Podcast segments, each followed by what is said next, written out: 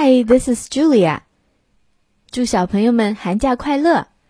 今天我要带来的故事叫做《The Paper Crane》纸鹤，by Molly Bang. A man once owned a restaurant on a busy road. 从前有一个男人在一条繁忙的道路上开了一家饭店。He loved to cook good food and he loved to serve it. 他喜欢为大家烹饪美食。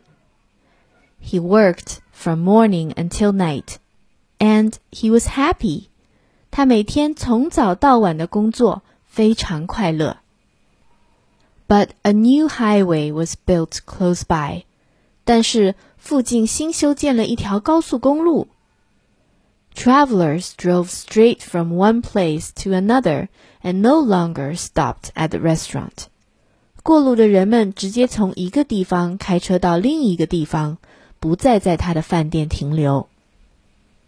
Many days went by when no guests came at all. 他的饭店已经很多天没有客人光顾了。the man became very poor and had nothing to do but dust and polish his empty plates and tables. 这个男人变得非常贫穷， 他整天除了扫地和把空盘子、桌子擦得亮闪闪以外，没有其他的事情可做。One evening, a stranger came into the restaurant. 一天傍晚，一个老人走进饭店。his clothes were old and worn, but he had an unusual gentle manner. 他的衣服破旧不堪，但他的举止却温文尔雅。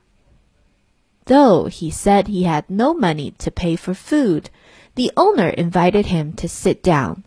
He cooked the best meal he could make and served him like a king. 尽管这位老人没钱买单，但是店主还是请他进来坐下。并为他烹制美味的食物，把老人当成国王一样对待。 When the stranger had finished, he said to his host, I cannot pay you with money, but I would like to thank you in my own way. 老人吃完饭后对店主说：“我不能付钱给你，但我要以自己的方式感谢你。” He picked up a paper napkin from the table and folded it into the shape of a crane.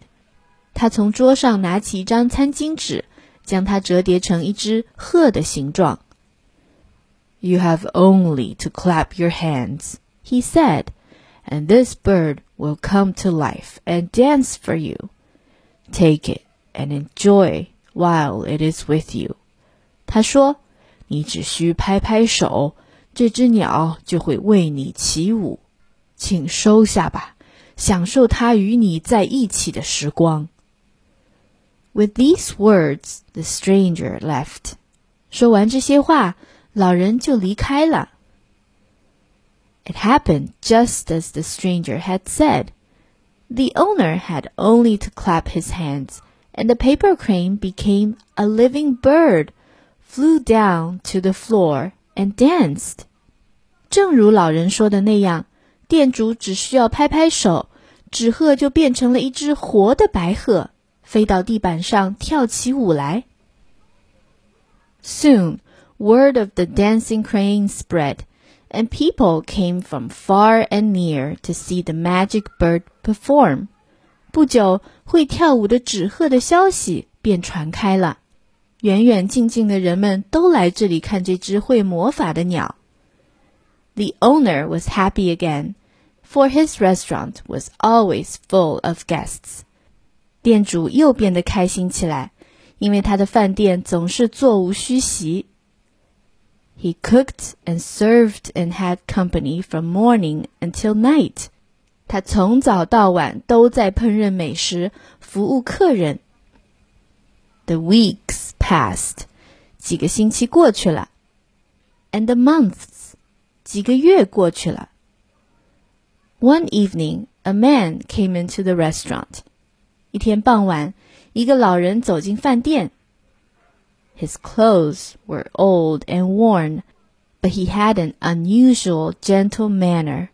他的衣服破旧不堪，但他的举止却温文尔雅。The owner knew him at once and was overjoyed. 店主立刻喜出望外地认出老人来。The stranger, however, said nothing. 而老人呢，却什么也没说。He took a flute from his pocket, raised it to his lips, and began to play. 老人从口袋里取出一根笛子，拿到唇边，开始吹起曲子来。The crane flew down from its place on the shelf and danced as it had never danced before. 纸鹤从架子上飞下来，随着曲韵 舞出最美的舞蹈。The stranger finished playing, lowered the flute from his lips, and returned it to his pocket. 老人演奏完毕，将长笛从唇边放下，然后放回了口袋里。He climbed on the back of the crane, and they flew out of the door and away.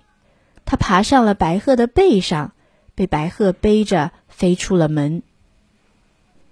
The restaurant still stands by the side of the road, and guests still come to eat the good food and hear the story of the gentle stranger and the magic crane made from a paper napkin. 饭店依旧矗立在路边，客人们也会前来品尝美食，聆听这个关于温文尔雅的老人和用餐巾纸做的魔法纸鹤的故事。 But neither the stranger nor the dancing crane has ever been seen again. The end. Thank you for listening. 谢谢大家的收听。如果你喜欢这个故事，别忘了为我点个赞，或者是关注我的微信公众号“开开离家”来听更多的故事吧。I'll see you next time. Bye.